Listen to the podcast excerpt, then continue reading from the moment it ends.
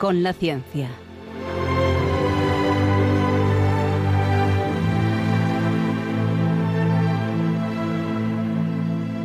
Dirigido por Javier Ángel Ramírez.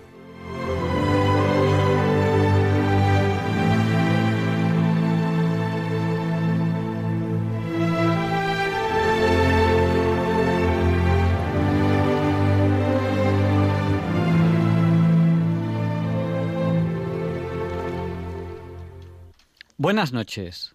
Estamos en Diálogos con la Ciencia, el programa para ti, que sabes que la verdad existe y la buscas.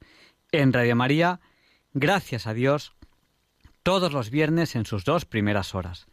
Y debo empezar este programa diciendo gracias. Gracias a ustedes. Se acordarán ustedes, y si no, miren el podcast, que yo en febrero les pedí oraciones. Bueno, pues el tema por el que ustedes rezaron que tenía que ver conmigo, que sepan que ha salido muy bien. A veces, a veces los tiempos tardan, pero, pero llegan. También les pedí oraciones para que Balduino, Ruth, Teresa y Marta pasasen de curso, y Marta estaba en el filo de la navaja. Los cuatro pasan de curso. Y hay un oyente que también me pide oraciones. Luego, luego leeré los mensajes que ustedes nos están mandando ahora al WhatsApp, porque es que ni nos ha dado tiempo a, leerlos. O sea que enseguida les responderemos y les saludaremos a todos ustedes. Así que no me queda más palabra que decirles a ustedes que gracias. Y no lo duden, la oración es poderosa. Yo lo noto, noto cuando ustedes rezan por nosotros. Son muchos. Y yo creo que es un clamor. Ya lo que cuando decimos, por favor, recen por esto, es que lo que debe llegar al cielo tiene un clamor tan grande que, que bueno, yo lo noto instantáneamente. Buenas noches, Luis. Muy buenas noches, Javier Ángel. Está con nosotros Luis Español, que le conocen ustedes Yo bien. soy español, español. Y español de verdad, Luis Español. Bueno, ¿qué, tal- ¿qué tal tus cursos, Luis? ¿Tú también estás terminando? ¿Has terminado ya? No se sabe, no se sabe. No, yo, yo nunca. Sabes que odio hablar de mí. Pues no hablaremos de ti. Bueno, pues, pues nada, hoy tenemos una, una entrevista muy interesante. ¿A quién vamos a entrevistar hoy? Pues vamos a entrevistar a alguien muy interesante que hace un papel muy interesante en un sitio muy interesante. Vamos a hablar de las bibliotecas, que son esos sitios maravillosos donde nacen los libros, donde se escriben, donde se investiga, donde se hace, se reúne la información. Y vamos a hablar con el socio bibliotecario de una institución bastante única en España y en Europa, que es el Ateneo de Madrid. Vamos a hablar con don Pedro López Arriba. Y luego os lo presento para que os quedéis asombrados.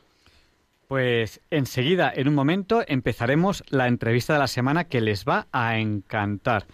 Y si quieren contactar con nosotros, saben que pueden hacerlo a través del WhatsApp. Apunten nuestro teléfono, que el, nuestro teléfono solo de WhatsApp, que es el del 8, 8 por 8, Luis. 64. Pues nuestro WhatsApp es el 649 888871. Se lo Oye, repetimos. pero ¿sigue siendo 64, 8 por 8? Sigue siendo 64. ¿No es antiheteropatriarcal y contrario a la realidad sostenible el hecho de que 8 por 8 sea 64? Cualquier día de estos, porque hasta las matemáticas parece que se les pueda llevar la contraria hoy en día. Bueno, pues 8 por 8 64, nuestro WhatsApp es el 649888871. Quédense con nosotros porque nos van a encontrar un programa más variado en el dial.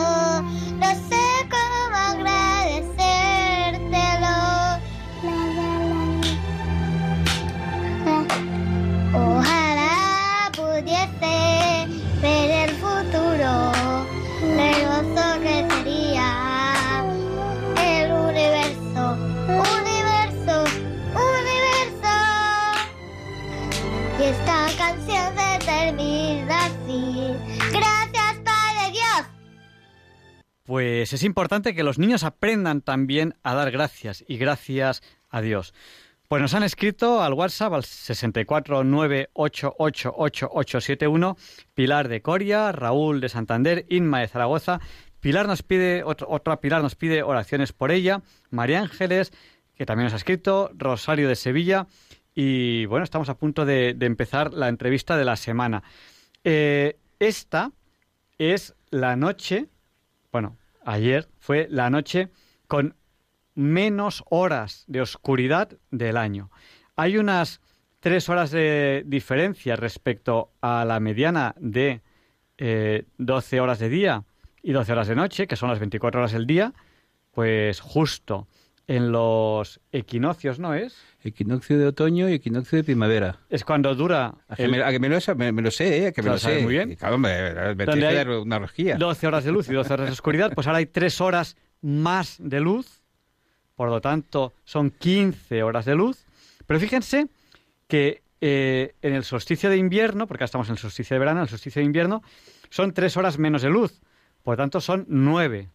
Pero es que entre 9 y 15 hay 6 horas de diferencia. Una bestialidad de horas y de Tenemos optimismo. 6 horas más de luz que aproximadamente en Navidad, que es cuando se produce el solsticio de invierno, que es cuando la luz empieza a vencer a la oscuridad y saca aquí en este hemisferio tanta ventaja como 6 horas como tenemos aquí eh, de media en España. Y además les vamos a contar algo que les va a apasionar, y es que tiene que ver con esto, y es que también depende de la latitud, porque el equinoccio, creo recordar, si no me falla la memoria, que mm, es el mismo en todo el planeta, ¿no? Es decir, que son, eh, no, hay, no hay en eso diferencia. Pero, por ejemplo, en Madrid, en Madrid, hoy tenemos una hora menos de luz que en París.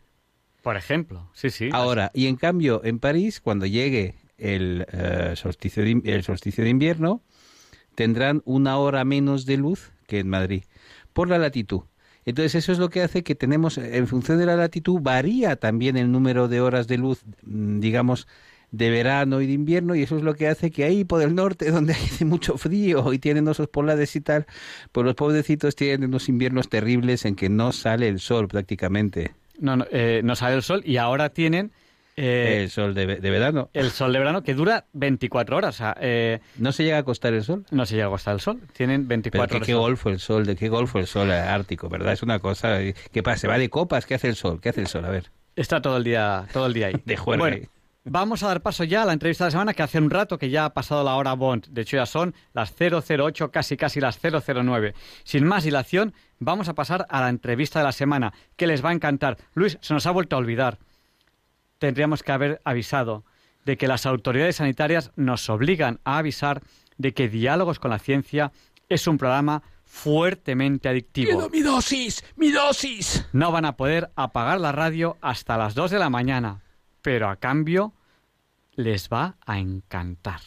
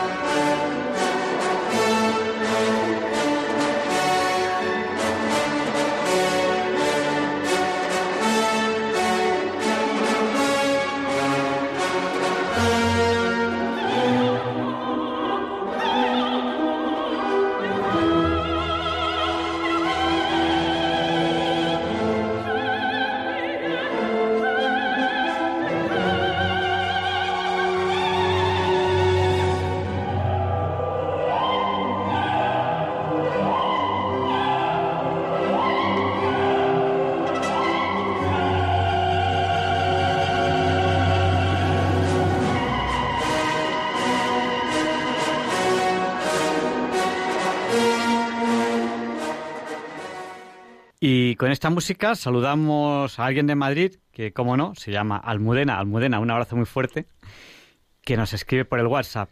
Y empezamos la entrevista. Hoy entrevistamos a Pedro Arriba. Pedro López, Pedro López Arriba. Pedro López Arriba. Eh, él es licenciado en Derecho, licenciado en Filosofía y Letras por la Universidad Autónoma de Madrid. Es funcionario del Cuerpo Superior de Interventores y Auditores de la Administración de la Seguridad Social, con el número uno, que se dice pronto, de su promoción, y acaba de ser elegido bibliotecario del Ateneo de Madrid, una institución que conoce bien porque ha sido su vicepresidente y presidente en funciones y también ha sido presidente durante una década del Centro Riojano de Madrid. Eh, buenas noches, don Pedro. Muy buenas noches. Encantado de volver a encontrarme con la audiencia de Radio María, eh, que la verdad es que tengo muy buenos recuerdos de algunas intervenciones anteriores. Bueno, eh, el Ateneo Español es una sociedad eh, patriótica fundada en, 1900, en 1820, ¿no? 1900, no, 1820. Sí, sí, es el antecedente directo del Ateneo de Madrid, que está fundado posteriormente, en 1865, y es una sociedad que lleva, por tanto, dos siglos ahora vinculada al pensamiento español. Usted, yo creo que es un honor, tiene el honor de ser ahora bibliotecario del Ateneo de Madrid. ¿Por qué es tan importante esa, esa biblioteca en cuestión? Bueno, la biblioteca, claro, ahí habría que empezar por contar que en todos los ateneos que hay en el mundo, ¿verdad? La biblioteca es un espacio principal. Yo no conozco ningún ateneo que tenga una biblioteca mala, ¿verdad? Porque los ateneos están concebidos, aunque nacen en época ya de romanticismo, ya en el 19, algunos a finales del 18, pero estamos en el prerromanticismo, es en el fondo una culminación de, del movimiento ilustrado. ¿no? Eh, eh, realmente, si nos fijamos en la estructura de todos los ateneos que en el mundo hay, giran en torno a una biblioteca, el gran depósito del saber, donde se puede eh, acceder a, los, a, las disciplinas, a los saberes, a los conocimientos, y a continuación unas salas, obviamente, de lectura y otras salas de debate donde quienes han podido eh, estudiar, aprender, en fin, eh, tomar nota de realidades, eh, pueden debatir sobre exactamente esas materias, ¿no? Claro, los Ateneos, y en el caso del de Madrid, pues terminan teniendo unas bibliotecas, pues no quisiera exagerar, pero me temo que fabulosas, ¿no?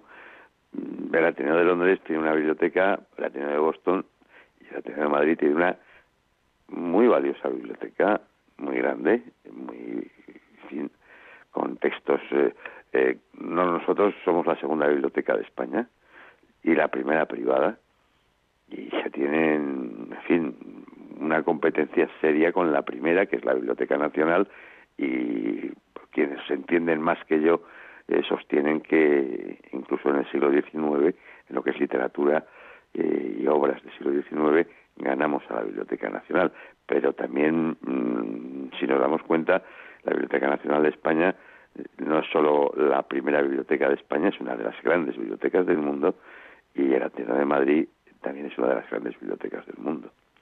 Esa es la importancia en el fondo de, la Biblioteca del Ateneo, que obviamente no nació como es hoy, eh, nació mucho más modestamente y es la obra no de esos 200 años, porque efectivamente hay una ruptura entre el Ateneo español y el Ateneo de Madrid, entre 1823, que es clausurado el Ateneo español, y 1835, que se funda el Ateneo de Madrid, pero también tiene una continuidad, incluso las mismas personas que participaron, pongamos por caso, eh, Alcalá Gadiano, don Antonio Alcalá Gadiano, que fue socio del Ateneo español y no solamente fue socio fundador, sino que llegó a ser presidente del Ateneo de Madrid.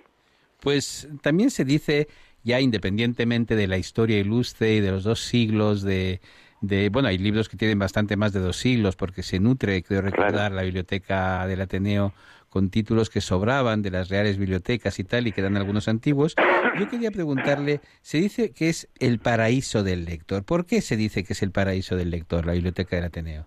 Bueno, es probablemente una de las bibliotecas, no sé el ranking, y no me quisiera aventurar en dar una cifra, eh, pero es probablemente de las que más puestos de lectura tienen en lo que es, eh, vamos, fuera de universidades eh, que tienen salas de lectura en algunas ocasiones muy grandes, de los centros que se puede encontrar en la ciudad. yo creo que tendríamos también que ver si nos gana la Biblioteca Nacional en puestos de lectura. Luego hay un servicio bastante bueno de, atención a los lectores y sigue siendo una biblioteca a la que acuden investigadores.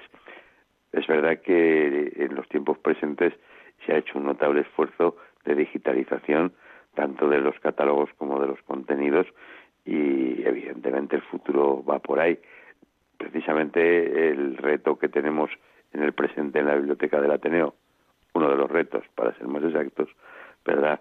Es justamente el cómo proseguir los trabajos de digitalización de los fondos, porque hoy en día incluso también los investigadores eh, suelen acudir a, a Internet y a procedimientos telemáticos para acceder a textos. Lo hacemos nosotros también, ¿no? Eh, ¿Cuántos textos eh, es una delicia hoy en día, ¿no?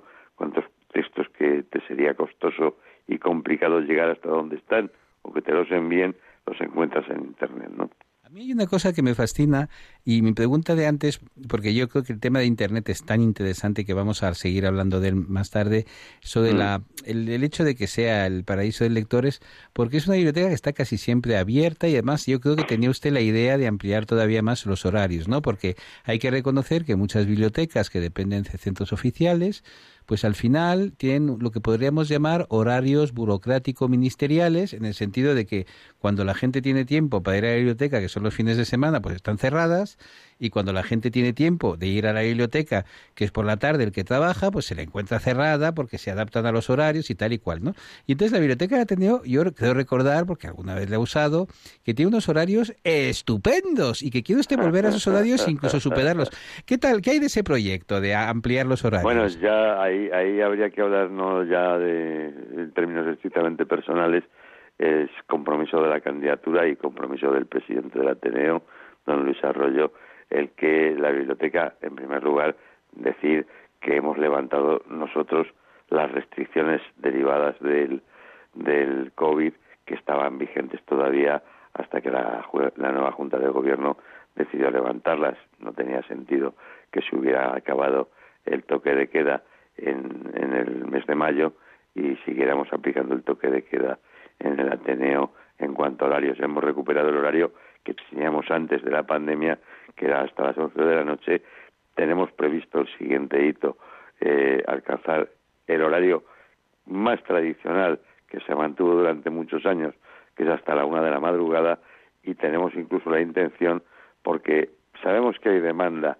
no de investigadores, ciertamente los investigadores no tienen por qué ser trasnochadores, obviamente, pero sí que hay todo un público de oposiciones que en ocasiones incluso sabemos que apuraría eh, unas estancias largas que quizás permitan, es un proyecto bonito y que habría que acompañarle de más cosas y que se está preparando el de conseguir tener la biblioteca abierta 24 horas. Sí. Porque me parece bueno, eh, eh, eso también en estas cosas, perdona Luis, pero en estas cosas también hay quizás proyectos que deben ser como esas ideas límite que sabemos que no vamos a poder alcanzar nunca, pero que no por ello debemos renunciar a, intentar alcanzarlas. ¿no? Bueno, hay una cosa que a usted le da gracia, las grandes bibliotecas norteamericanas es una tradición que están abiertas las 24 horas, la Biblioteca de Nueva York, la Biblioteca del Congreso, y de hecho ahí tenían un problema, y era, y era que a veces se les colaba gente que sencillamente a dormir, pues, a dormir directamente, es decir, que se les colaba gente que con el pretexto de leer un periódico o lo que sea, pues estaban calentitos en la biblioteca y se les quedaban ahí tampoco, tampoco hay que ir a Nueva York para eso, porque en el Ateneo de Madrid eso nos ha ocurrido. ¿eh? No, no es tampoco. Es verdad que en tiempos más recientes no, pero hay algún caso célebre y no solamente de vagabundos eh, de a pie, digamos, también de, vagabundos ilustres y podemos decir el nombre de alguno que incluso llegó a presidir la docta casa que fue don Ramón María del Valle que cuántas veces se quedó a dormir en el Ateneo pues no están contadas no bueno es que además en la época de don Ramón eh, quiero recordar por las memorias de Juanito, que fue uno de los, de los señores que servía a la biblioteca, uno de los empleados de la casa, que se estaba vedado el alcohol en el Ateneo y que lo que se tomaba era un brebaje que llamaban, me parece, que era café, es decir, lo que se llama café, no sé si lo llaman la pócima, pero claro, todas estas personas que tipo intelectual, pues el alcohol que entontece eh, no les interesaba, lo que les interesaba era más bien el café, que es lo que estimula, ¿no? El que quería beber, pues se iba fuera de la casa, se iba a los, cualquiera de los mil bares que hay en Madrid, en el Zonzo, pero lo que es en el Ateneo, lo que tenían era un servicio que te daba tinta y papel y otro que te daba café. Le quería preguntar, eh, ¿usted, mm, por su experiencia, piensa que la gente va a leer al Ateneo o va a investigar? Va a leer, yo creo que va poca gente. ¿eh? Eh, yo, mi experiencia como socio del Ateneo durante bastantes años, sí he ido a la biblioteca, no con gran profusión, pero siempre que he tenido que, que, buscar un texto que no era de fácil acceso, mm, he ido al Ateneo y los he encontrado siempre. ¿no? Y, y pues en general la gente va a hacer eso que estoy, estoy comentando ahora. Necesitas bibliografía, sabes que está allí y vas a consultarla. También hay investigadores más más en serio. Digamos que estos primeros seríamos investigadores puramente amateurs, ¿no? Necesitas para un tema o para un asunto y consultas. Pero también hay gente que está haciendo tesis doctorales o está haciendo trabajos de investigación de, de más envergadura y pasa por, por la biblioteca. No son los más, probablemente el, el grupo más amplio, no, no ahora actualmente, desde hace ya muchos, pero muchos años, se nutre principalmente de estudiantes de oposiciones que encuentran en el Ateneo, pues eso que estábamos comentando en la anterior eh, pregunta, de que claro, mm, hay muchísimos puestos de lectura, hay varias salas de lectura eh, diseminadas por, por la casa, concretamente hay cuatro salas de lectura, y, bueno, pues mm, el ambiente es recoleto, se, se cuida muy mucho, ¿eh? el que haya pues silencio, no hay ningún ruido próximo y eh, en general la gente va pues probablemente porque encuentra un lugar agradable. En ocasiones nos hemos encontrado competiciones de precisamente de opositores de que siendo ya próximas las fechas en que empezaban los ejercicios eh, te decían si se podían quedar más rato y cosas así, ¿no? Que siempre una cuestión que, que nos lleva justamente al, al motivo de lo que estábamos comentando. Eh, claro, eh, sería seguramente más satisfactorio el alcanzar el anterior horario y a ver si lo consiguiéramos pronto y desde luego estudiar y seriamente el, tener esa situación como conocemos de algunas bibliotecas norteamericanas tan célebres como la del Congreso que mencionabas antes, que están abiertas 24 horas al día. Eh, nos ha hablado usted de la digitalización de, esos fondos bibliográficos. ¿En qué consiste esta digitalización que han emprendido desde hace años eh, sobre los fondos del Ateneo? Bueno, en primer lugar se atacó eh, hacia finales de la primera década de este siglo, se atacó el, catálogo. El catálogo parecía que era lo más importante porque facilitaba a, investigadores de, cualquier parte del mundo, ¿no? El acceso a conocer qué libros había allí. Eh, para, sí, cuando uno hace un trabajo, sabe que si tiene que hablar, yo que sé, del teatro español en el siglo de oro, pues hombre, hay que buscar eh, pues, a Lope de Vega, a Calderón de la Barca, en fin, no vamos a, a entretenernos en decir autores que seguramente muchos conocen varios y mejor que yo. Eh, pero una vez pasado ese momento que se consiguió eh, prácticamente para 2010, 2011, eso estaba hecho íntegramente y se empezó entonces a digitalizar eh, textos. En primer lugar, obviamente, se empezó a digitalizar los archivos de la casa. Prácticamente, si ustedes buscan en Internet, pueden encontrar hasta listados de socios, ¿no? Y saber que un determinado personaje importante, pues eh, fue moroso durante tres meses en el Ateneo de Madrid y cosas de esas. Y además, alguno no con nombre, sino con mucho renombre, ¿no? O se puede enterar de cómo eran los estatutos en 1884, o se puede enterar de eh, cómo fue la memoria de actividades presentada por el secretario primero en el año 1890. Y después de esa fase de, inserción de prácticamente yo creo que, que no queda de la base documental de los archivos no queda nada o, muy poco, muy poco por digitalizar, se entró en libros. Los libros, obviamente, hay, hay distintas situaciones y distintos problemas. Eh, básicamente, eh, nosotros nos hemos orientado en digitalizar todo lo que son libros que no tienen problemas de derechos de autor, ¿verdad? Los libros que tienen derechos de autor, que son cosas que se empiezan a legislar en serio y bien eh, hacia finales del siglo XIX, pues establece según los países, según eh, les parecen, tienen distintos plazos. En general, ninguno pasa del siglo, pero ya son periodos largos en una entidad que tiene 200 años, si nos apuntamos el Ateneo Español, como decíamos antes, pues hombre, son muchos años en los que la abundancia de libros que tienen autor y derechos de autor te impide digitalizaciones o por lo menos que las podamos hacer como hemos podido hacer con todos los otros materiales. Hay bastante, de todas formas, bastantes libros eh, digitalizados, porque también es verdad que una parte considerable de los fondos, eh, aunque tenemos, como apuntaba bien Luis, cosas incluso del siglo XVI, ¿verdad?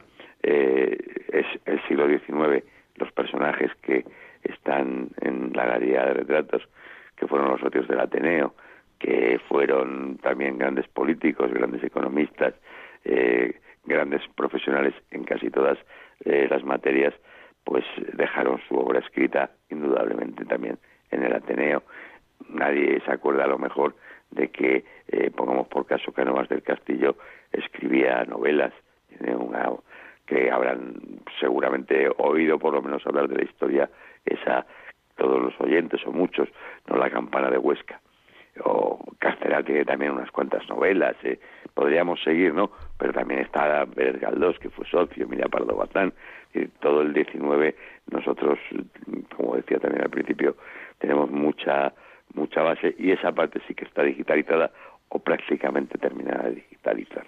A mí me impresiona cuando tengo el honor de pisar el, la biblioteca del Ateneo, me impresiona pensar que la novela más importante de la posguerra española, que es Nada, de Carmen Laforé, se escribió en los pupitres del Ateneo de Madrid, que no deja de ser curioso y en el fondo pues te, demuestra hasta qué punto los regionalismos, los nacionalismos y los tontismos son una, una estupidez, que la novela de Barcelona por antonomasia escribió en un pupitre en Madrid en el Ateneo, cosa que confirman los propios el hecho de que se conserva la ficha de Carmen Laforet en el Ateneo de Madrid el hecho de que a mí me lo, me lo, me lo confirmó Agustín Cerezales, su hijo, y que aparte de eso, también hay textos de Carmen Laforé que aluden al hecho de que estaba ella en el Ateneo de Madrid cuando escribió nada, cuando escribió que no es, no es nada decir que nada se escribió en el Ateneo de Madrid, es decir, que es una, es una maternidad realmente de ideas ingeniosa. Yo fíjate tú, Javier Ángel, muchas veces te digo que a mí me gustaría saber que, ¿sabes? Hay tesoros por ahí, la gente se imagina que los tesoros son esas cosas con esos lingotes que están en el fondo del mar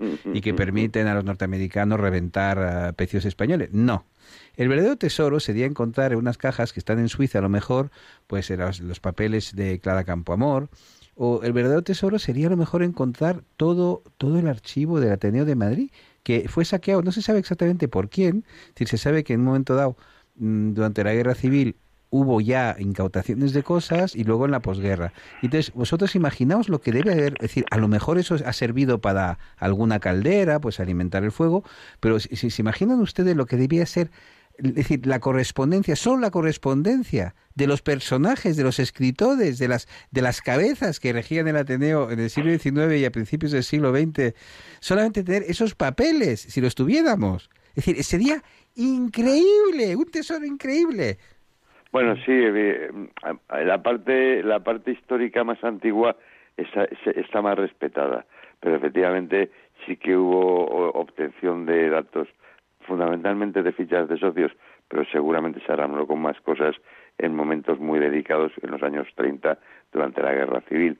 Y sí sabemos, porque hemos tratado con su hijo y con, y con su familia y conocemos sus obras, el bibliotecario don Bernardo González de Candamo que eh, fue el único integrante de la Junta de Gobierno del Ateneo que permaneció en Madrid y en el Ateneo en 1936 y que tiene el alto mérito de haber eh, salvado la biblioteca y la casa, ¿no?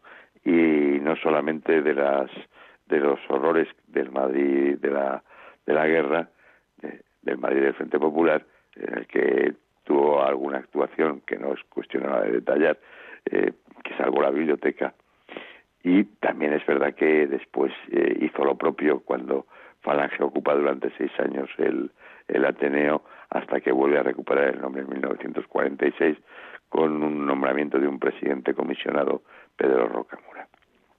En las dos, eh, sabemos que en los dos periodos eh, se, se, sacaron fichas de socios fundamentalmente buscando pues eh, unos a socios de un cariz y otros a socios de otro cariz. Recordemos que Calvo Sotelo, recordemos que Ramiro Maestu eran socios del Ateneo de Madrid, como también José Antonio Primo de Rivera, como también eran socios del Ateneo de Madrid, pues Manuel Azaña, en fin, y, otros destacados personajes del Frente Popular, que realmente pues eh, en el Ateneo eh, tenemos las efigies simultáneamente, pues yo que sé, eh, de, de, carlistas eh, y, y, de Pimargal, ¿no? En fin, hay, hay una...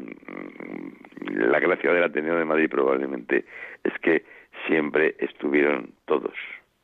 Un poco, eso también permite hacer una pequeña sociología comparativa entre lo que es eh, el Ateneo casi como maqueta de España y lo que es la vida nacional, ¿no?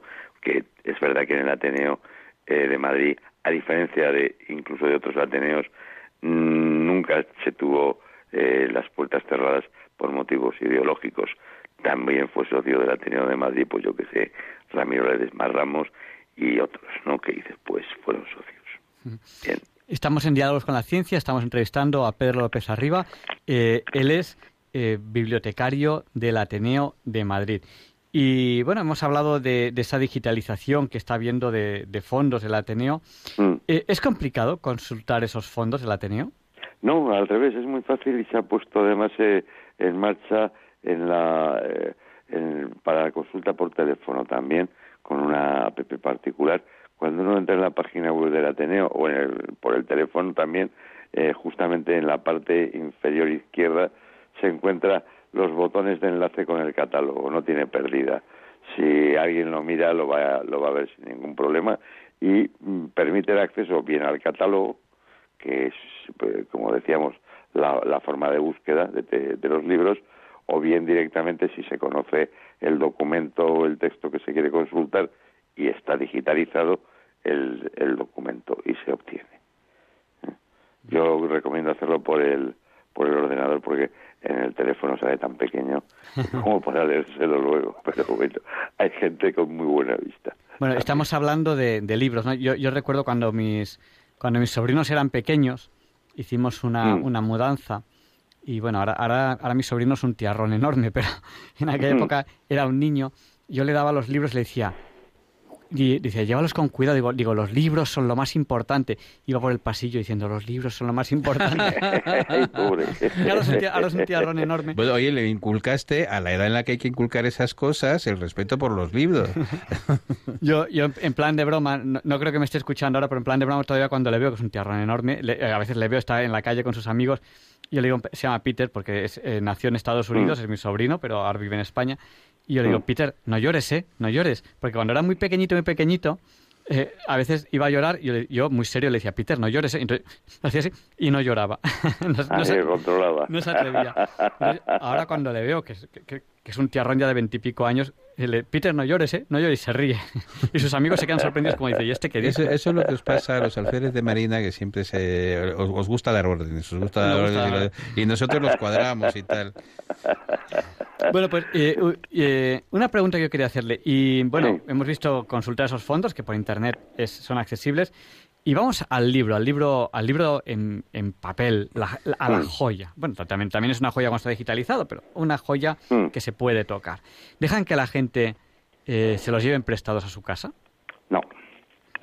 No, de tradición, eh, eh, claro, es un poco el planteamiento, no es una biblioteca eh, eh, vamos a ver, eh, uno no va al Ateneo a buscar la novela del mes como puede ir a buscarla a la biblioteca municipal, ¿no? O no va. En principio, al Ateneo el que va mm, puede que se encuentre con novelas, y ciertamente novelas hay, pero mm, en general de los, de los volúmenes hay una buena parte que es materia estrictamente científica, de las distintas ciencias, obviamente, hay también algunas materias de pensamiento, de pensamiento político, filosofía, que también es donde precisamente cuando decimos que competimos con otras grandes bibliotecas nos referimos que competimos pues justamente en estos temas, ¿no? Y obviamente no es una biblioteca en la que el libro se pueda dejar con facilidad. En ocasiones puede que tengas un ejemplar, hombre, en nuestro caso a lo mejor solamente sucede en algún caso de que tengas algún ejemplar único. No puedes pensar en hacer un préstamo como el que se hace en otro tipo de bibliotecas en el que se suministran o libros de texto o cosas así que dices, hombre, no son no son libros que haya que tener un cuidado especial. Es verdad que también nosotros, como digo, pues tenemos de todo, pero básicamente donde destacamos, donde se destaca la Biblioteca del Ateneo de Madrid es en esas otras materias. La alta literatura si es literatura y desde luego las ciencias, las artes, el pensamiento. Es claro que eso eh, en ocasiones te encuentras con libros que eh, reponerlo podría ser muy complicado nunca se ha nunca se ha, llevado que yo conozca en la historia del Ateneo eh, la práctica de, de prestar el libro. Eso tienen todavía ustedes una biblioteca, porque si dejaran que la gente se los llevara, pues entonces estaríamos hablando de la biblioteca fantasma. Bueno, sí, había un chiste que lo decía más bestia que lo que voy a decir yo ahora, que aquello de hay dos tipos de memos, los que prestan libros y los que los devuelven, ¿no? Siempre hay que tener cuidado porque no sabes exactamente en qué lado puedes terminar colocado. Yo lo, lo que tengo muy claro es que estamos viviendo en un mundo de cambios asombrosos, es decir, usted pues es una generación como la mía, que hemos estudiado pues con fichas bibliotecarias, que hemos conocido los, el principio de Internet. ya ah. hemos conocido la máquina de escribir. Y hemos conocido la máquina de escribir. Ah. Y la verdad es que ahora hay un cambio total y absoluto. Entonces, ¿qué futuro, qué papel cree usted que tienen las bibliotecas en un mundo en constante digitalización? ¿Cree usted que la biblioteca como espacio físico tiene los días contados o que se puede hacer la Biblioteca Nacional, por ejemplo, pues yo veo que dan cierta facilidad para que la gente lleve el ordenador y eso le ayuda a que los investigadores puedan hacer sus trabajos ahí mismo, leyendo los libros y tal. Es decir, ¿hasta qué punto...? Nosotros también estamos tenemos puestos informáticos en, la, en la biblioteca porque evidentemente... Y también hay tomas para... para y, hay, y hay wifi, claro, para que eh, se pueda llevar el, ordenador de casa el o vamos el propio el que quiera el que quiera hacerlo así. Y damos bastantes más facilidades de las que se imaginan para que se pueda tomen notas. Los pupitres son buenos los que tienen los accesos informáticos también están bastante bien puestos. Y hombre yo en esas cosas siempre hay que pensar un poco lo mismo no el futuro siempre es incierto. Es verdad que podemos trabajar para que las cosas que tenemos que no son exactamente nuestras y que tenemos la tarea de entregarlas a quienes nos sigan, pues se conserven eh, en su mejor estado. Pero eh, realmente nosotros cuando nos planteamos el, el tema de, de las, las grandes obras que tenemos, pues hombre, estamos buscando sobre todo el seguir teniendo ese depósito de la cultura que yo creo que como espacio físico, no ya a lo mejor como biblioteca, no lo sé, el futuro como será de las bibliotecas, yo creo que tienen futuro también, pero bueno, es siempre incierto, como decía. Pero ocurre eso que una biblioteca, si no es también un espacio, como en los Ateneos, que decíamos al principio, que genere un debate sobre precisamente los contenidos que hay en esta biblioteca, en tanto en los aspectos científicos, de, pensamiento, de artes, de, las ramas que queramos escoger, que pues eh, realmente es cuando no tendría sentido probablemente no ya solo los Ateneos, sino hasta las bibliotecas. Pero yo personalmente creo que mientras que el mundo sea mundo y aunque veamos cosas muy raras en ocasiones, la cultura no puede avanzar más que por unos carriles que están definidos hace ya bastantes siglos en los que se puede innovar un poquito, mejorar esto y aquello, pero los carriles están definidos y el avance yo creo que sí que marca que esos centros de depósito del saber, que son las bibliotecas en general, y esos centros específicos de depósito del saber, que son los Ateneos, pues eh, probablemente si seguimos haciendo las cosas con un poco de entusiasmo, con un poco de, buen hacer y con vivir el presente y sacar las lecciones del presente para el inmediato futuro, que es sobre lo único que se puede actuar de verdad, pues creo que sí que pueden tener destino y sitio, porque a fin de cuentas estamos hablando justamente de ese momento de la cultura en el que la cultura pasa de estar exclusivamente en los libros a mm, empezar a difundirse, que es otro de los propósitos de los hombres que crearon Ateneos. Yo estoy, estoy absolutamente encantado de oírle, porque además recuerdo que este es un programa de ciencia. Si no me falla la memoria, Eratóstenes de Cirene fue el primer bibliotecario de la Biblioteca de Alejandría. Por Ese fue un señor que no era del todo tonto, porque fue el que midió la circunferencia de la Tierra con la sombra que daba el Sol en dos palos situados en distinta latitud. Es decir, tontito no era, ¿eh? Porque un señor que es capaz de medir la circunferencia de la Tierra, midiendo la sombra que da el Sol en dos palos a mediodía, así como tontito no debía ser. Porque, la, medición, la medición de Eratóstenes no es correcta pero se quedó a muy pocos kilómetros. Bueno, eso de que no es correcta, en fin, yo, yo no sé si yo lo podría hacer, ¿eh? Tengo mis dudas. No, no, sí, eh, eh, perdona, eh, yo creo que justamente el insistir, insistir en esto eleva la grandeza ¿no? del cálculo, porque efectivamente, ¿con qué medios contaba? Pues con los dos palitos que estabas diciendo. es que es asombroso, es asombroso. claro. Pues yo creo que... Hombre, habéis, dado, habéis dado al principio del programa que os estaba oyendo también una magnífica lección de lo que quizás en, en un tiempo no muy antiguo se debía estudiar eh, como básico cuando uno se acercaba a esas esos campos en los que la geometría deja de ser geometría para convertirse en astronomía y habéis explicado perfectamente los equinoccios y los solsticios y esas cosas, porque estoy seguro que las dudas eran eran deliberadas. pues yo, creo que podemos abrir el micrófono a, los oyentes. Eh, prepárense si quieren hacer algún comentario, alguna pregunta, cualquier cosa. Eh, porque si quieren hacerlo, tienen que llamarnos. Apunten, cojan papel, cojan bolígrafo. Nos tienen que llamar ahora al 91 005 94 19. ¿Me dejas que lo cante como la lotería? Sí, porque se lo repetimos a los oyentes, por si no les había dado tiempo a coger papel o bolígrafo papel y lápiz, y el número al que tienen que llamar ahora, no tarden mucho, es el 91 005 94 19. Pues este es el número al que tienen que llamarnos. Y mientras recibimos estas primeras llamadas, pues yo creo que a lo mejor eh, podríamos hacer una, un breve resumen de lo que hemos ido hablando hasta ahora aunque es muy complicado, ¿no, don Pedro? ¿Qué podríamos decir de lo que hemos estado hablando? Que son muchas cosas, porque hemos hablado ah, de la biblioteca, del Ateneo, de la importancia de la biblioteca. De la importancia de las bibliotecas para la investigación. Claro, de, eh, de, los horarios, que usted, que es ahora, se hace muy poco bibliotecario, piensa modificar estos horarios, para a lo mejor algún oyente, pues acaba de llegar ahora y dice, dice ¿cómo que van a modificar los horarios? Pues a lo mejor habría que, que recordarlo un poco. Bueno, es que además hay una cosa de la que tenemos que hablar que es algo que tiene que es más importante que la tecnología, más importante que la numerización o la digitalización, y es que hay bibliotecas bordes y bibliotecas mm. amables, porque hay bibliotecarios bordes y bibliotecarios amables.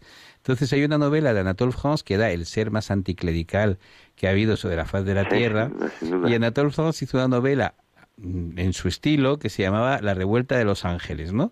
Y entonces la novela empieza porque con la descripción de una biblioteca, que es la biblioteca de un varón del imperio, que es una biblioteca fabulosa que está a cargo de un bibliotecario que odia a los lectores, porque es un hombre que lo que quiere es que los libros se conserven. ¿Y cuál es la mejor forma para que se conserven los libros? Que nadie los lea. Entonces, el hombre es una especie de cancerbero, de bulldog, que cada vez que se acerca alguien con la pretensión de leer un libro, entonces empieza la novela con un ángel, un ángel caído, que necesita aprender teología porque él se da cuenta de que no sabe teología. Entonces, se va a esa biblioteca y aprovecha las horas en las que no hay nadie para leer libros. Bueno, no voy a hablar más de la novela, pero es cierto que hay, hay bibliotecarios que son así. Hay bibliotecarios que tienen esa tendencia a decir, bueno, esto lo tenemos que conservar. ¿Y cuál es la mejor forma de conservar la biblioteca? Pues ponemos cemento en la puerta directamente y esto se conservará como una cápsula en el tiempo y el espacio.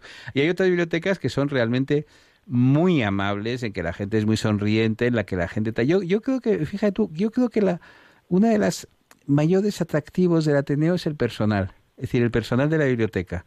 Decir, alguna vez he tenido que utilizarlo para algún tipo de trabajo y tal, y realmente eh, eso de que te, entregue el libro una señora que se llamaba Pilar, que sonreía y tal, pues eso son, son cosas realmente muy reconfortantes, ¿sabes? Es decir, esa sensación de que no estás violando el espacio cultural, de que no eres un bárbaro, no eres un asesino. Claro, pero es que, claro, es que, va a salir un libro. Entonces, en lo que preguntaba Javier, que yo creo que también valdría la pena, si nos fijamos, lo que estamos es ante una joya eh, heredada del siglo XVIII, que es eh, el momento de la ilustración. No quiero entrar en valoraciones porque la ilustración daría para probablemente no un programa sino varios, ¿no? Pero sí que tienen sí que tienen logros notables como es eh, el momento en el que los saberes y los conocimientos se empiezan a difundir en masa en las sociedades, ¿no? Y justamente esa función mm, la asumen no solamente, pero entre otros tipos de entidades los ateneos con esas bibliotecas en las que justamente eh, hablamos de que unos horarios, porque hay gente que las puede usar, que las puede necesitar, con unos espacios de lectura y con unos espacios de debate, porque también las sugerencias eh, que pueden provocar esos conocimientos y esos saberes, pues eh, probablemente también hay quien necesita clarificar, completar, ampliar, relacionar, y eso se hace en el debate, ¿no? Eh, yo creo que ese es un espacio que sigue teniendo mm, realidad y, vigencia, pues como nos sucede cuando nos encontramos con un puente romano, ¿no? Dice, pues hombre, será muy antiguo, pero sigue, sigue sirviendo para cruzar el río, ¿verdad? Pues fíjese usted qué bien, que, que lo tenemos y que funciona, ¿no? Pues eso es un poco lo que tenemos, una joya de, de más de 200 años. Imagínense la cantidad de generaciones de españoles que han pasado por esos por esos salones, ¿no? Y eh, todos con ese mismo planteamiento que seguimos ofreciendo hoy y que sigue teniendo una brillante y, y, realmente enfervorizada en ocasiones acogida por el gran público que encuentra en los Ateneos, en el Ateneo de Madrid, justamente eso que ofrecemos, el acceso a saberes, a conocimientos y la posibilidad de realizar el debate y con bastantes más cosas. El tiempo moderno eh, sabemos que ha cambiado muchas eh, costumbres concretas, pero eh, las básicas son de estas cosas que uno piensa, sí, es como cuando uno se enfrenta con la hipoteca que tiene 3.000 años y dice, sí, sí, habrán cambiado un poco las, las ideas de matiz y de detalle, pero las ideas básicas han permanecido, ¿no? Y esa es la apuesta también.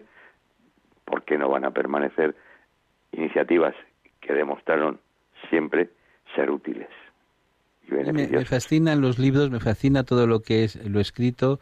Recuerdo que hace unos meses eh, tuve el honor de leer un libro, no recuerdo ahora mismo el autor porque soy un desastre, que era sobre los textos que se conservan de derecho Em, babilónicos, es decir, los acadios, en códigos de y todo eso. todo eso, todo eso, pues que todo eso es que demuestra que si, que si Roma es nuestra madre, Babilonia es nuestra abuela, ¿no? Es decir, que en, en realidad nosotros venimos de una cultura... E-, ese debate que os traéis al principio sobre los equinoccios y los solsticios eso es de los caldeos. Por ejemplo. Claro. Por ejemplo. Hemos dicho los caldeos, un pueblo antiguo, no los calderos. ¿eh? Vamos, a precisar.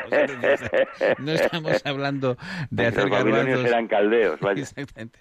Y entonces lo que realmente es, es, fascinante es pensar que gracias a esos textos escritos, ustedes piensen, señores oyentes, que hace 150 años no sabíamos prácticamente nada del mundo antiguo de, de Oriente, ¿no? Teníamos vagas nociones de Egipto, tal, cosas de viajeros griegos que habían dejado algún testimonio y tal, pero hasta que se empezaron a descubrir y a descifrar unas tablillas, unos textos, no sabíamos nada de ese mundo. Es decir, que ahora eh, podemos hablar pues de las relaciones diplomáticas entre los hititas y el reino de no, y, sobre todo sobre todo la, la gracia de esas que estás comentando no fue solo el hecho de que se descubrieran cosas que no se conocían que también y que eran muy importantes sino que justamente permitieron conocer que eh, mucha, una gran parte de la matemática griega es caldea, ¿verdad?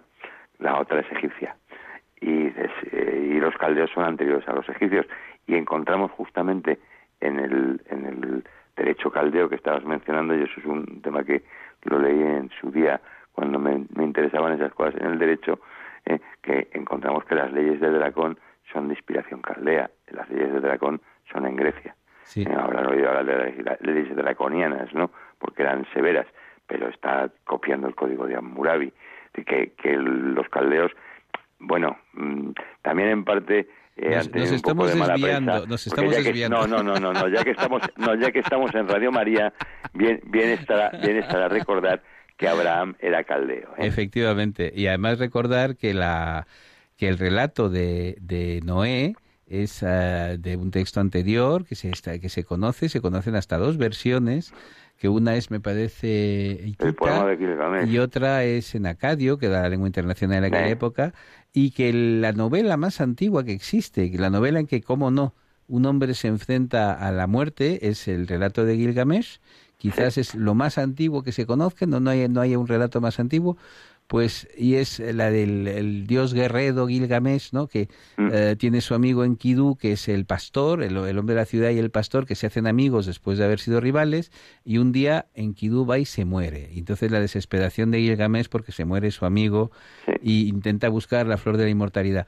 Pues todo esto, todo esto viene en los libros, es decir, todo esto vienen son comentarios que escribió Jorge Luis Borges, que era un hombre muy, muy, muy amante de las bibliotecas y de hecho yo creo que la cabeza de Borges Hombre, biblioteca por sí sola. Estamos, estamos hablando del el más importante crítico literario del siglo XX en español y en inglés.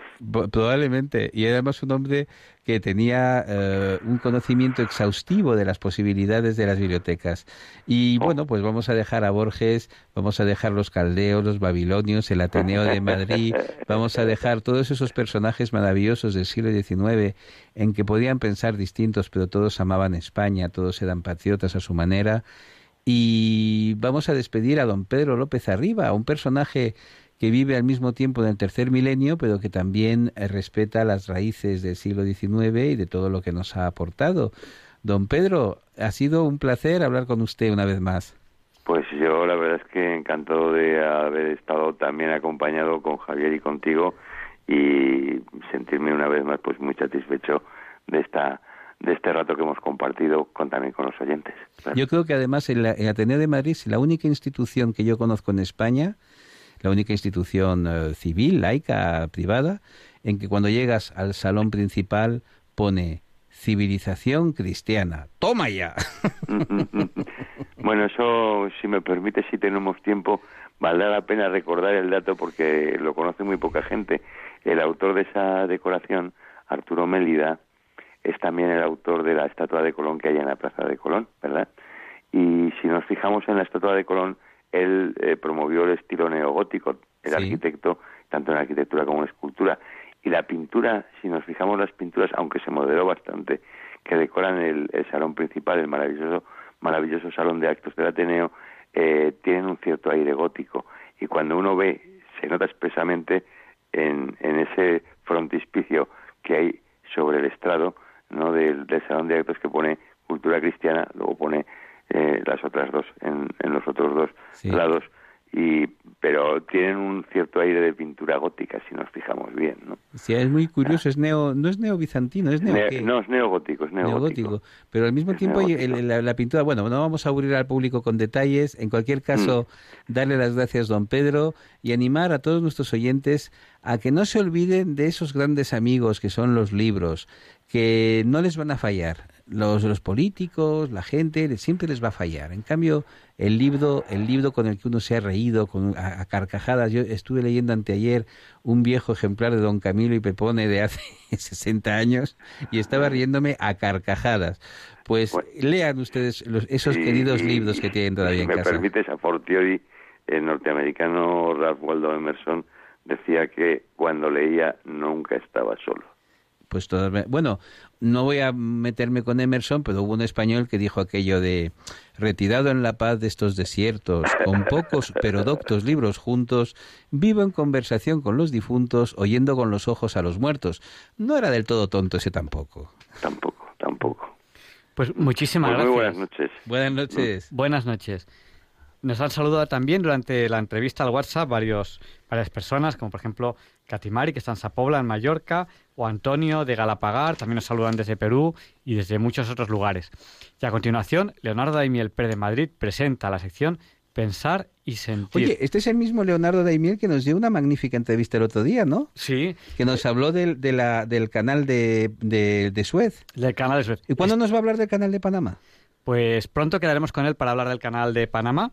Pero de momento tienen ya en el podcast, en el podcast de Diálogos con la Ciencia, que lo pueden consultar, está en www.radiomaria.es, pinchan en ir a podcast, pueden consultar la entrevista de la semana pasada, que, en la cual Leonardo Daimiel Pérez de Madrid, que es ingeniero de caminos, canales y puertos, pues nos habló de este canal de Suez y creo que es una entrevista que les va a encantar, porque además el canal de Suez ahora mismo es muy famoso por este atasco que hubo de este barco que se cruzó y, y bueno, pues ahí eh, yo creo que la entrevista les puede gustar, les puede atraer y les puede parecer muy interesante.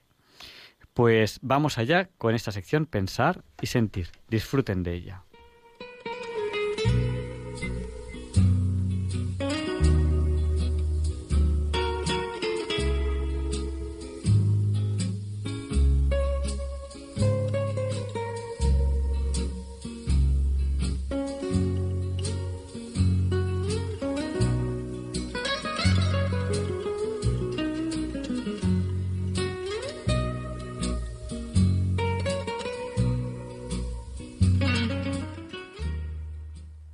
Buenas noches, queridos oyentes de Radio María.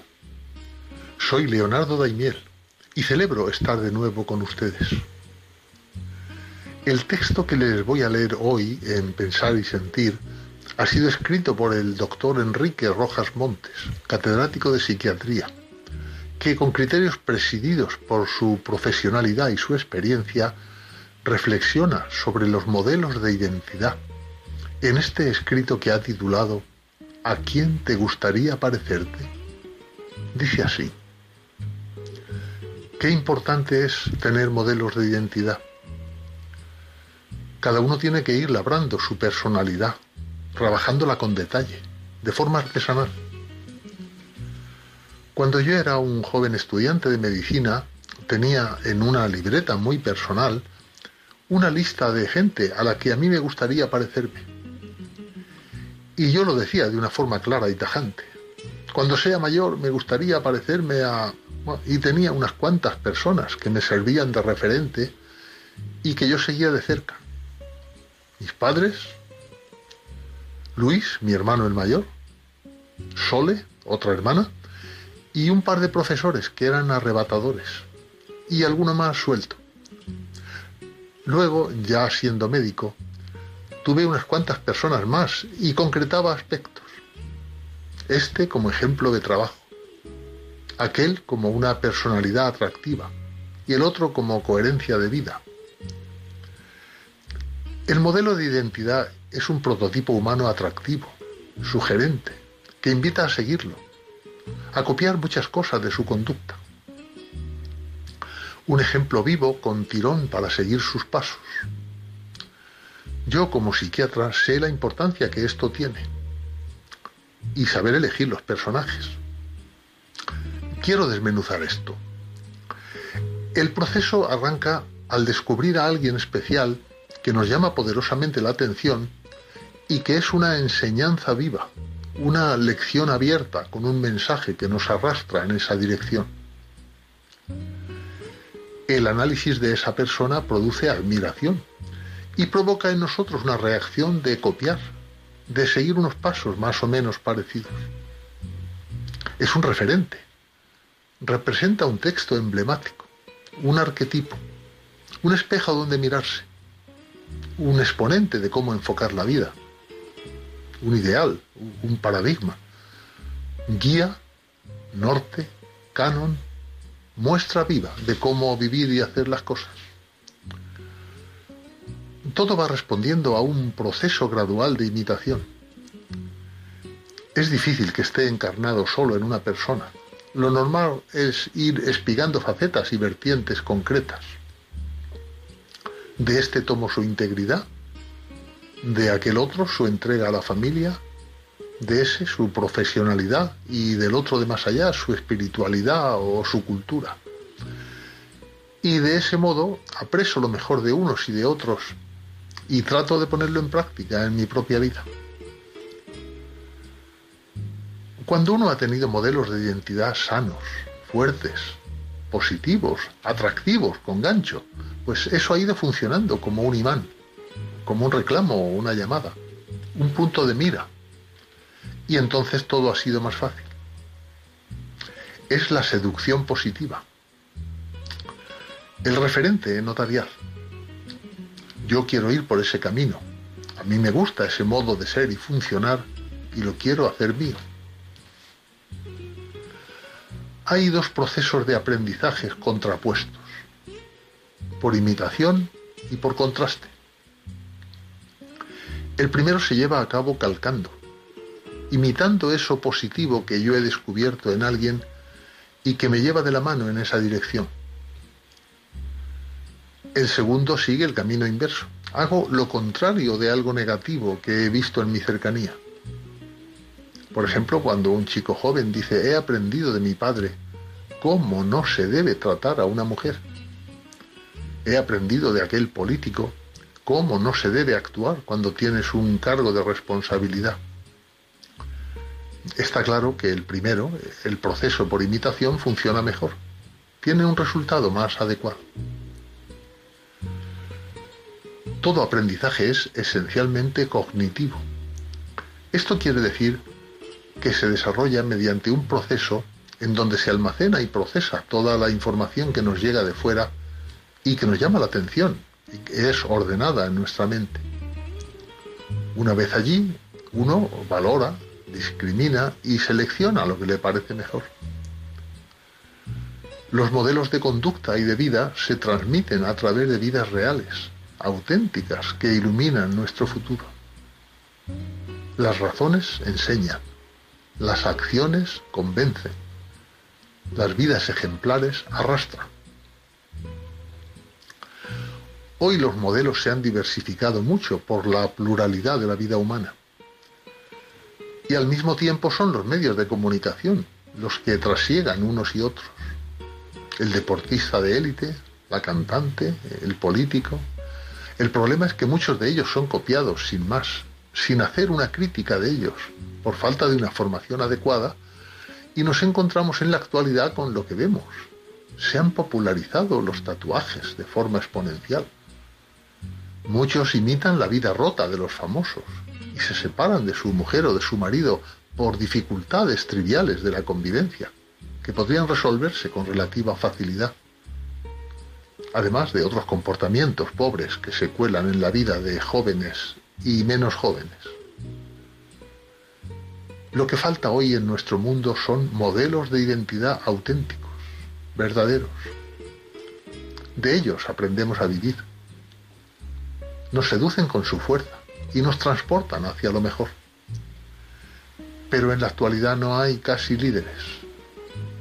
El líder real tiene autoridad, te ayuda a crecer como ser humano y es un referente que te abre horizontes y caminos por donde transitar. Cuando eres joven estás lleno de posibilidades. Cuando eres mayor estás lleno de realidades. Y uno es lo que hace, no lo que dice. Por eso la vida es un resultado.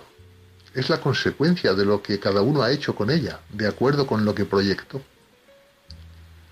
Ahí entran dos notas esenciales. Haber sabido trabajar la personalidad con esmero de artesano y pulir sus aristas para hacerla más equilibrada, más madura, mejor compuesta.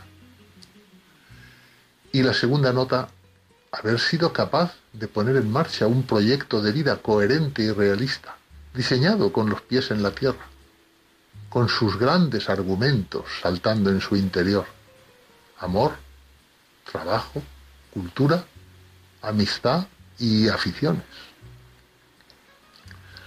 La felicidad consiste en eso, encontrarse a sí mismo y tener un programa personal de vida, sin perder de vista que la felicidad absoluta no existe, sino que debemos aspirar a una felicidad razonable, que es una buena relación entre lo que uno ha deseado y lo que uno ha conseguido.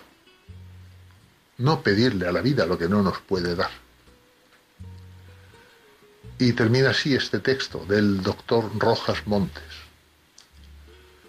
Cuando se han tenido modelos fuertes, potentes, claros, el panorama de la existencia se ilumina de forma extraordinaria. Y siguiendo esos pasos se alcanza una cierta plenitud que procede de una gavilla de personas que han servido de focos luminosos. Elegir bien los modelos es clave y equivocarse es un enorme error.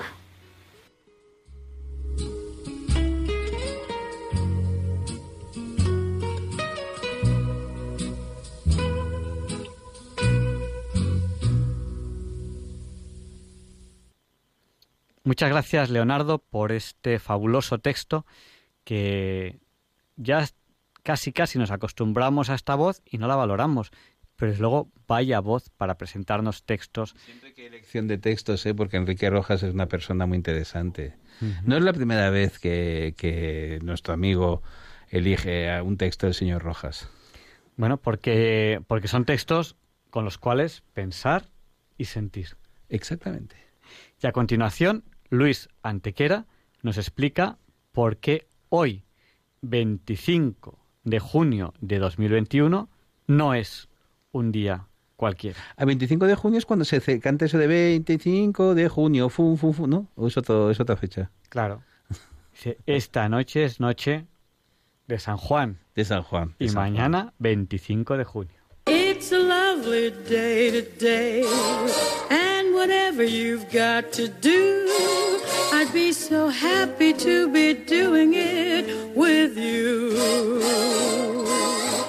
But if you've got something that must be done, and it can only be done by one, there is nothing more to say. Except it's a lovely day for saying it's a lovely day.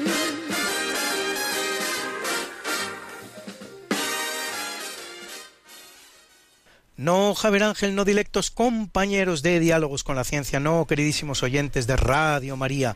Claro que no es un día cualquiera, ningún día es un día cualquiera. Y este 25 de junio que nos disponemos a comenzar ahora tampoco, porque es un día muy importante en la formación de Francia, ya que en 524 al sudeste del país se produce la batalla de Vézérons entre francos y burgundios de incierto resultado. Ocho años después, la victoria de los francos en Autun representará la definitiva incorporación del reino burgundio al reino merovingio. Y en 841, en el marco de la guerra civil del imperio carolingio, tiene lugar la batalla de Fontenoy en la Borgoña francesa, que bien podría llamarse de los tres hermanos, por librarla de un lado Carlos el Calvo y Luis el Germánico, y por otro Lotario I, al que derrotan, hijos los tres de Ludovico Pío, nietos por lo tanto de Carlomagno. El Tratado de Verdún, firmado el año siguiente, consagra la división del imperio en tres porciones muy parejas en tamaño. Para Carlos, Francia Occidental, para Lotario, Francia Media y para Luis, Francia Oriental. Sobre territorios hoy día alemanes desde Sajonia al norte hasta Baviera al sur. En 1412, muerto sin sucesión Martín I, llamado el Humano, los nueve compromisarios de Caspe eligen nuevo rey de Aragón a Fernando de Antequera, infante castellano, conquistador de Antequera, de ahí su sobrenombre, hijo de Juan I de Castilla y hermano de Enrique III, que había sido regente de Castilla, de la familia de los Trastámara, con lo que la misma familia reina ya tanto en Castilla como en Aragón. En Caspe se presenta la candidatura de cinco personajes distintos de Fernando, a saber, Fadrique de Luna, Jaime II de Urgel, Alfonso de Aragón el Viejo, Luis de Anjou y Juan de Prades, dándose la circunstancia de que dinásticamente hablando, el mejor derecho es el que recaía precisamente en el propio Fernando. En 1447, Casimiro IV Jagellón, gran duque de Lituania, es coronado rey de Polonia. 15 años después, en la batalla de Puk, derrota a la orden teutónica, una de las tres grandes órdenes de Tierra Santa, esta de origen germánico, junto a templarios y hospitalarios, que al perderse Tierra Santa se había establecido en Prusia, en tierras polacas, de parecida manera a como los hospitalarios se establecían en Rodas.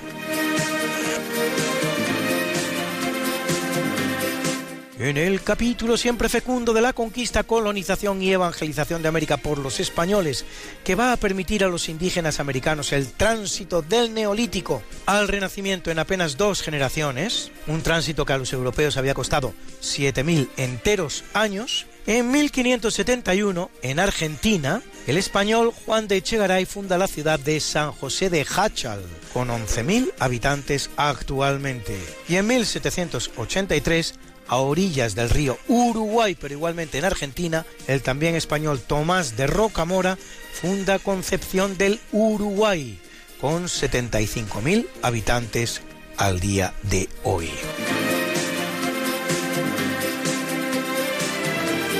En 1530, ante el emperador Carlos V, se presenta en la Dieta de Augsburgo la llamada Confesión de Augsburgo, que recoge 28 artículos con los principios del protestantismo redactados por Philip Melanchthon, el cual formará parte del Liber Concordie luterano, así llamado el código publicado en 1580 a partir de los diez credos considerados los de la doctrina luterana.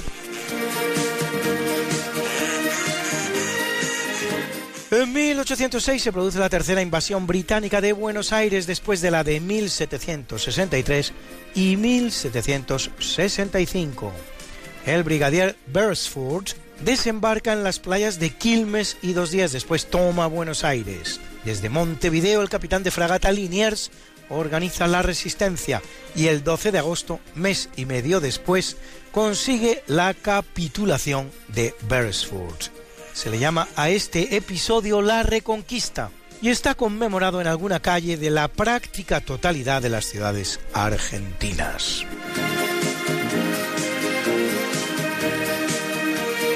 Es una fecha importante en la convulsa España del sexenio revolucionario, pues en 1870, tras un largo reinado de 37 años, que son solo tres menos de los que tiene, pues es entronizada a los tres años de edad, la reina Isabel II abdica del trono y se exilia en París. Y en 1876, en el marco de la Tercera Guerra Carlista, se libra la batalla de Abarzuza, en la que mueren más de 1.500 soldados liberales, incluido el propio general Gutiérrez de la Concha. En 1876, en Little Big Horn, pequeño gran cuerno, en su traducción al español, en Estados Unidos, el general Custer y 265 soldados y oficiales son aniquilados por unos 2.500 guerreros Sioux comandados por el jefe Caballo Loco. Una de las grandes y escasas victorias indias frente a los Yankees. La batalla forma parte de la llamada Guerra de Black Hills, de las Colinas Negras, en Dakota del Sur, en el centro de los Estados Unidos. La guerra, que terminará con la victoria de los colonos blancos norteamericanos, se inicia cuando estos violan el tratado del fuerte Laramie que ellos mismos habían redactado solo ocho años antes y luchan para arrebatar el territorio a los Sioux. En 1980, un siglo después, el mismísimo Tribunal Supremo estadounidense dictaminará que las colinas negras habían sido ocupadas ilegalmente y que debían, en consecuencia, ser devueltas. En 1948, tras la orden de Stalin de bloquear todos los accesos terrestres a Berlín Occidental, se inicia el puente aéreo aliado para abastecer a la población civil, unos 2 millones de habitantes de Berlín Occidental. El bloqueo durará casi un año. En 1950, 100.000 soldados norcoreanos traspasan el paralelo 38, que divide al país en dos, e invaden Corea del Sur. Solo dos días después, el presidente norteamericano Harry Truman anuncia que los Estados Unidos intervendrán inmediatamente en el conflicto y un día más tarde la ONU aprueba el uso de la fuerza contra Corea del Norte.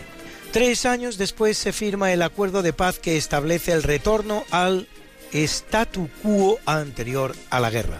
Las tropas bajo mandato ONU sufrirán medio millón de bajas y Corea del Norte millón y medio.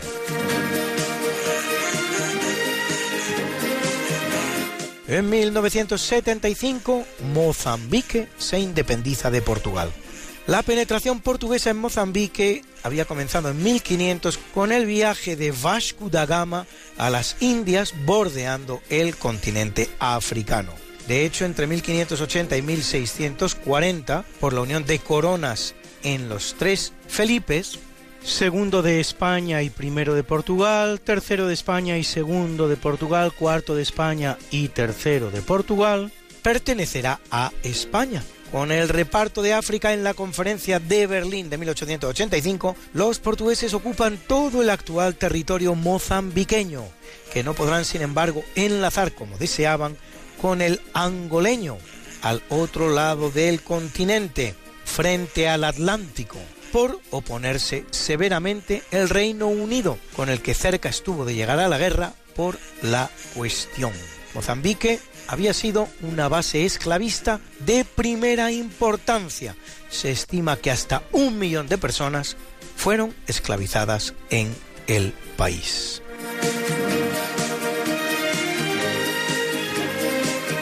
En 1991, Eslovenia y Croacia proclaman su independencia respecto de la Yugoslavia que se creara en 1918 al finalizar la Primera Guerra Mundial. Fuerzas paramilitares serbias apoyadas por el ejército yugoslavo se hacen con el control de gran parte de Croacia, comenzando un conflicto que va a durar hasta 2001 y va a dejar alrededor de 150.000 muertos. Luis, Luis, Luis. ¿Qué pasa, Mariate? ¿Les has recordado ya a nuestros oyentes lo de nuestro programa? Hija, qué susto. Pues no, la verdad. Pues hay que hacerlo, Luis. Sí, amigos, porque todos los miércoles a las 5 de la mañana, Luis Antequera, que es mi marido y esta servidora, estamos de nuevo con ustedes contándoles más y más historia, pero historia de la buena, con mayúscula. En el programa Esta no es una semana cualquiera, y con la mejor música. Mariate, es que a esas horas no están despiertos muchos de nuestros oyentes. Pues para todos aquellos que tienen la mala costumbre de dormir por la noche, siempre pueden entrar en el podcast del programa. Esta no es una semana cualquiera. Acuérdense, esta no es una semana cualquiera. Y escucharlo a la hora a la que más les guste escuchar la radio. Pues ya lo saben amigos, esta no es Una semana cualquiera. con Mariate Aragonés Y Luis Antequera. la historia como es. Y no como nos gustaría que fuera.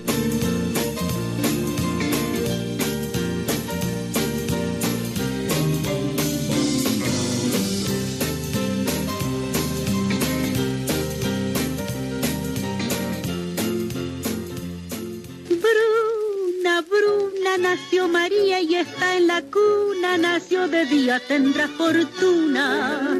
Bordará la madre su vestido largo y entrará a la fiesta con un traje blanco. Y será la reina cuando María cumpla 15 años. Te llamaremos Negra María, Negra María que abriste los ojos en carnaval.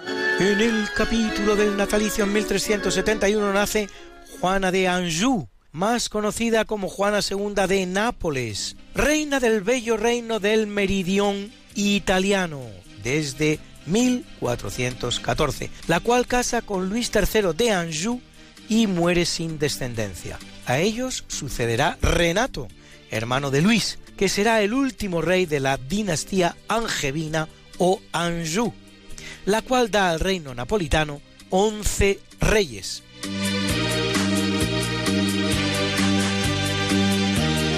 En 1852 nace el arquitecto español Antonio Gaudí, máximo exponente del modernismo con un estilo muy personal, basado en la naturaleza y en formas nunca exploradas. Autor del Palacio Episcopal de Astorga, El Capricho en comillas y sobre todo La Sagrada Familia de Barcelona, que por desgracia deja sin terminar y poco a poco va avanzando, previéndose su finalización para 2026, aunque la fecha casi seguro se retrasará con la paralización de las obras por la pandemia de COVID.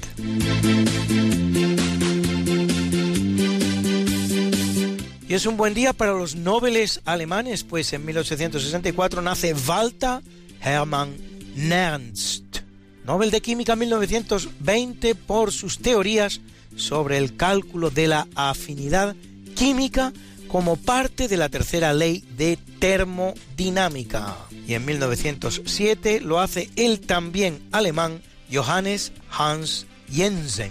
Nobel de Física 1963 por su propuesta de la estructura nuclear orbital.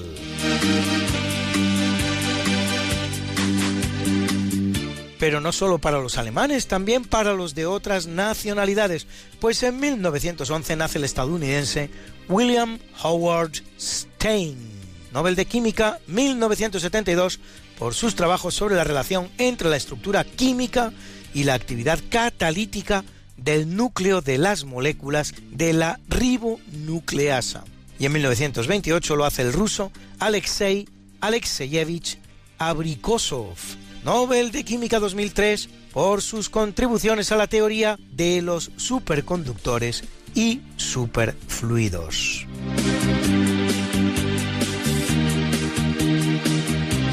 En 1866 nace la chilena Eloísa Díaz, primera médico de Hispanoamérica. Participa en el Congreso Científico Internacional de Medicina e Higiene de Buenos Aires, donde es nombrada Mujer Ilustre de América. Y será también y será también la primera directora del Servicio Médico Escolar de Chile.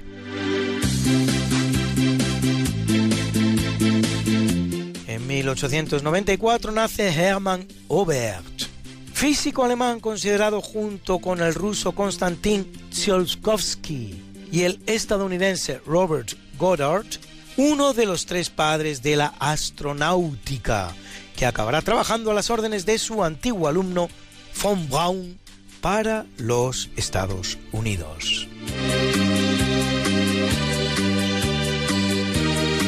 En 1903, en la India británica, nace Eric Arthur Blair, más conocido como George Orwell, escritor y periodista británico que escribe dos grandes hitos contra el totalitarismo, Rebelión en la Granja y 1984. En esta última describe una aterradora sociedad de la información sometida al poder de la política, la manipulación y la censura, bajo la constante vigilancia del Big Brother, que generalmente se traduce al español como el Gran Hermano, aunque su traducción más correcta sería el Hermano Mayor.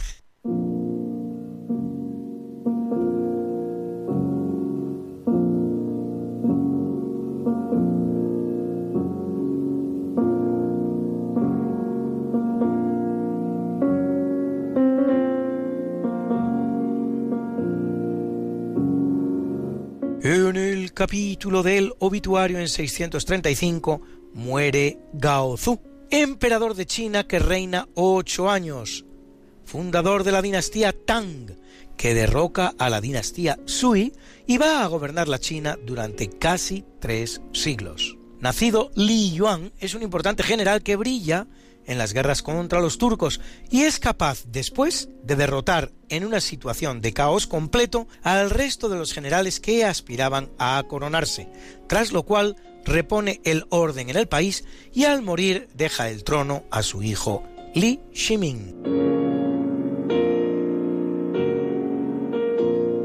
En 1483 muere Eduardo V de Inglaterra, hijo de Eduardo IV, que muere cuando él tiene apenas 12 años y que solo va a reinar 86 días. A él y a su hermano Ricardo se les conoce como los príncipes de la torre, por haber sido encerrados en la torre de Londres, de donde no saldrán vivos. El principal sospechoso de la muerte de los dos niños será su tío Ricardo, hermano de Eduardo V, que accede al trono inglés con el nombre de Ricardo III, aunque los hechos no están muy claros y existen también otras hipótesis sobre la desaparición.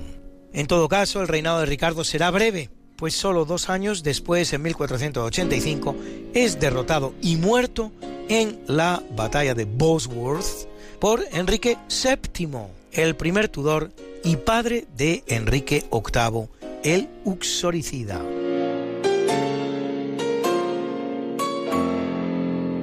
En 1673 muere Charles de Batz Castelmore, conde d'Artagnan, capitán de los mosqueteros de Luis XIV, que lo hace en el sitio de Maastricht durante la llamada Guerra Franco-Holandesa, el cual luego dará nombre al célebre personaje de la novela Los Tres Mosqueteros de Alejandro Dumas. En 1767 muere el compositor alemán Georg Philipp Telemann, autor de hasta 3.000 obras diferentes, bien que muchos de sus escritos serán destruidos durante los bombardeos aliados de la Segunda Guerra Mundial sobre las ciudades alemanas. Tenido por el compositor más prolífico de todos los tiempos. Autodidacta de formación, será contemporáneo de Johann Sebastian Bach y de Georg Friedrich Händel. De su vastísimo repertorio escuchamos su sonata en re mayor, que interpreta el grupo La Ritirata con José Chu Obregón en la dirección y al violonchelo.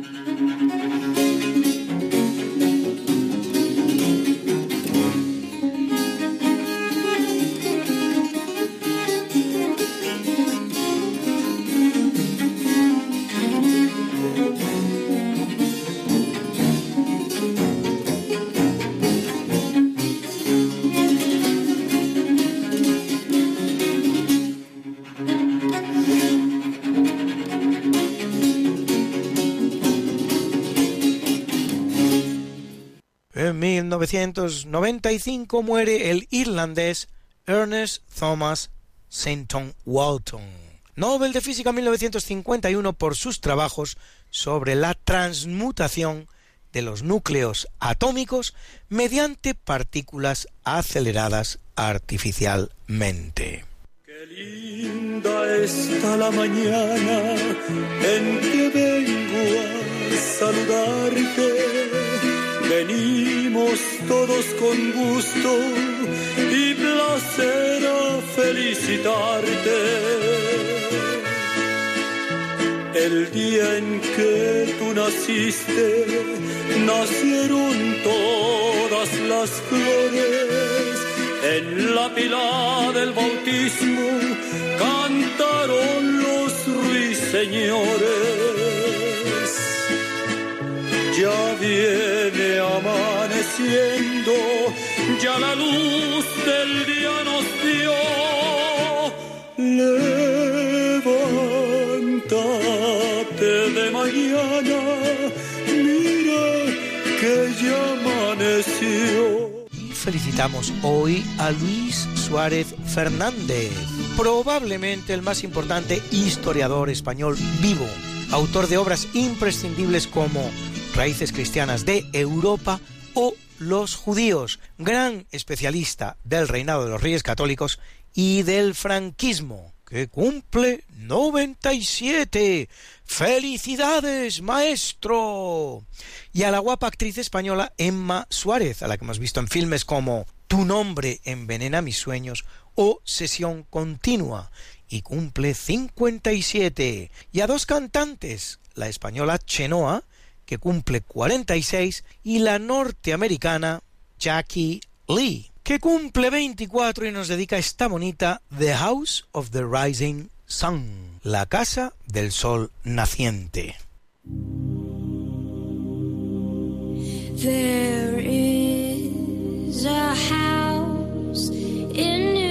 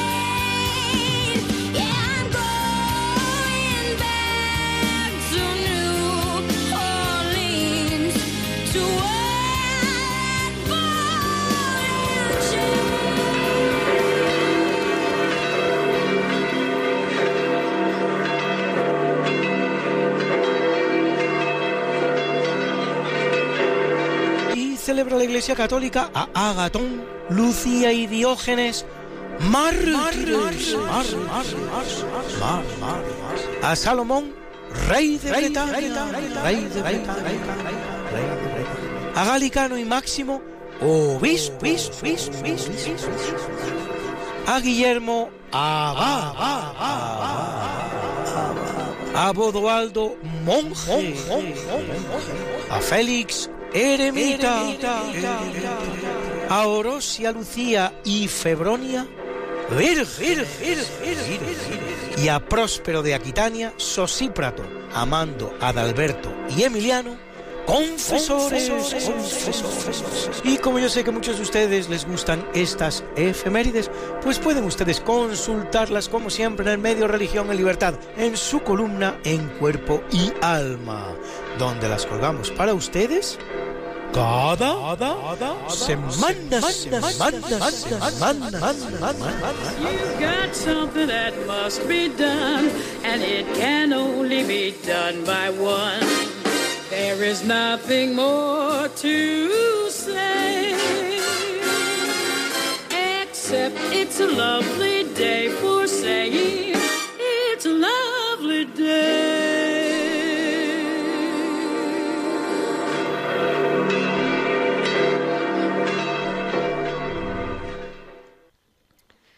Pues muchas gracias, Luis, por estos interesantísimos datos, por estas efemérides. y por ese gusto exquisito que tiene mi tocayo a la hora de elegir la música, siempre muy entretenida.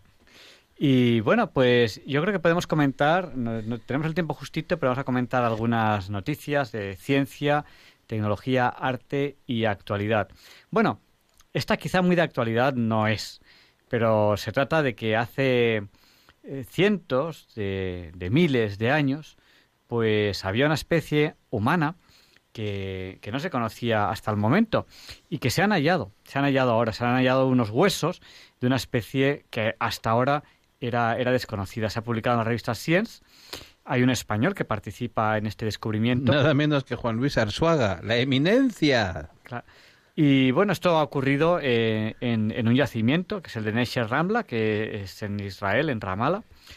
Eh, y bueno, sugiere que, mm, aunque todavía se está investigando, eh, hubo dos tipos de grupos, Homo, tipo Homo.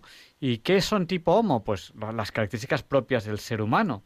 Esa, esa, esa capacidad de razonamiento abstracto, esa capacidad de búsqueda del bien, la belleza, el arte, sin que tengan ventajas evolutivas, ese concepto de trascendencia que solamente tiene el hombre, que es ese concepto de que hay algo después de la muerte. Y, bueno, pues hubo al menos varios grupos homos viviendo en, eh, conviviendo en esa, en esa zona, ¿no? Eh, hay unos, unos fósiles y unas herramientas y bueno, eh, cuando, se hay, cuando hay un descubrimiento, pues también es, una, es un avance y se descubre que cosas que se crean de una manera, pues, pues resulta que puede que no fuesen de esa manera. ¿no? Por ejemplo, en los neandertales siempre se ha pensado que se originaron en Europa, pero ahora parece ser que no, aunque todavía no está confirmado, ¿no? Eh, porque esto, en estos grupos de Homo que convivieron hace, pues, entre 200.000 y 100.000 años, eh, pues hay posibilidad de que, de que conviviesen en esa zona con neandertales. Por tanto, es muy posible. Es que, claro, es que la zona es la zona de paso de África a, Eurasia, es decir, que es el lugar de encuentro, de encuentro de toda la gente. ¿Te das cuenta, Javier Ángel, que todos somos descendientes de inmigrantes? Claro. De que la gente se ha mezclado mucho. y, bueno, eh, como todos los descubrimientos, abre más incógnitas que, Hombre, que, resolver problemas, ¿no? Entonces ahora quedan abiertas muchísimas incógnitas sobre, sobre la evolución humana. y bueno, y, cómo, mm, bueno, cómo al final se llegaron a, nuestros actuales genes, a los, a los, los del Homo sapiens, sapiens, que somos nosotros, cómo, cómo hemos sido, cómo han evolucionado esas seres Homo hasta llegar a lo que, a lo que ahora, a lo que ahora somos, ¿no? En las excavaciones han encontrado huesos de animales, eh, muchos eh, caballos, gamos, herramientas de piedra, también huesos de varios homínidos, de varios homos, y, bueno, se está todavía investigando. Eh, el yacimiento da pistas sobre, sobre el comportamiento, sobre el comportamiento. bueno, por ejemplo, hasta ahora nunca se había imaginado que junto al Homo sapiens había otro homo diferente que vagara por la zona, que no fuese el neande- eh, no tuviese que ver con el neandertal.